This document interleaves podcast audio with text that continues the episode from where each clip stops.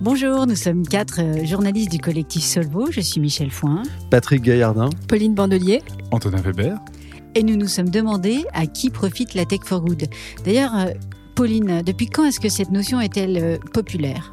Eh bien, en 2018, euh, Emmanuel Macron a lancé un appel à une centaine euh, d'entrepreneurs euh, internationaux, des grandes entreprises comme Google, Huawei, des startups aussi comme Deliveroo ou Uber, en leur demandant de s'engager en faveur de la tech for good, notamment sur les questions de fiscalité, de partage des données, de contenu haineux. Mais certaines critiques euh, disent euh, que derrière euh, ces belles promesses se cache un écran de fumée, car il n'y a pas de vraie remise en question du dogme de la croissance. Et de fait, il n'y a pas eu des vrais engagements concrets qui changent un peu la donne.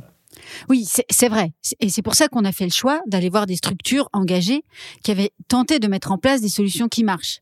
il faut, faut, voir quand même que l'impact social positif peut être placé au cœur de la tech c'est aussi un moyen d'atteindre certains objectifs du développement durable et c'est également au cœur de l'action de beaucoup d'acteurs de l'économie sociale et solidaire qui essayent de ménager impact et rentabilité. Mais on est d'accord que derrière le terme de tech for good, on a quand même une notion assez large de la technologie euh, au service de l'intérêt commun. Après, il faut, faire attention au, good washing, ce qu'on appelle le good washing. Par exemple, Uber, au départ, c'était une entreprise qui se réclamait de la tech for good parce qu'elle revendiquait d'amener du travail dans des endroits où il n'y en avait pas.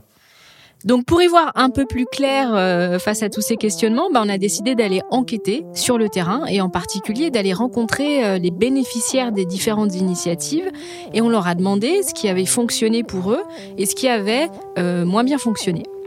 Et ensuite, on est retourné voir les, porteurs de projets avec les limites évoquées par les bénéficiaires pour les faire réagir sur ces limites et voir comment eux voyaient les choses. Et, par-dessus tout ça, on est allé voir des experts qui ont donné un peu de hauteur sur les analyses qui en sortaient et sur les, témoignages qu'on avait recueillis. Et, euh, et, ça, ça rajoute une autre dimension au reportage. Finalement, on a appliqué les principes fondamentaux du journalisme de solution à notre podcast. Et vous allez voir, c'est à la fois complexe, mais surtout, c'est passionnant. Et on vous souhaite une bonne écoute et un bon podcast. Merci.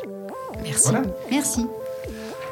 Tu, voulais pas. Est-ce qu'on dab Tu voulais pas dire. Push on, vous en, on vous emmène, je sais pas quoi. Non, mais c'est bien. Attends, là. On...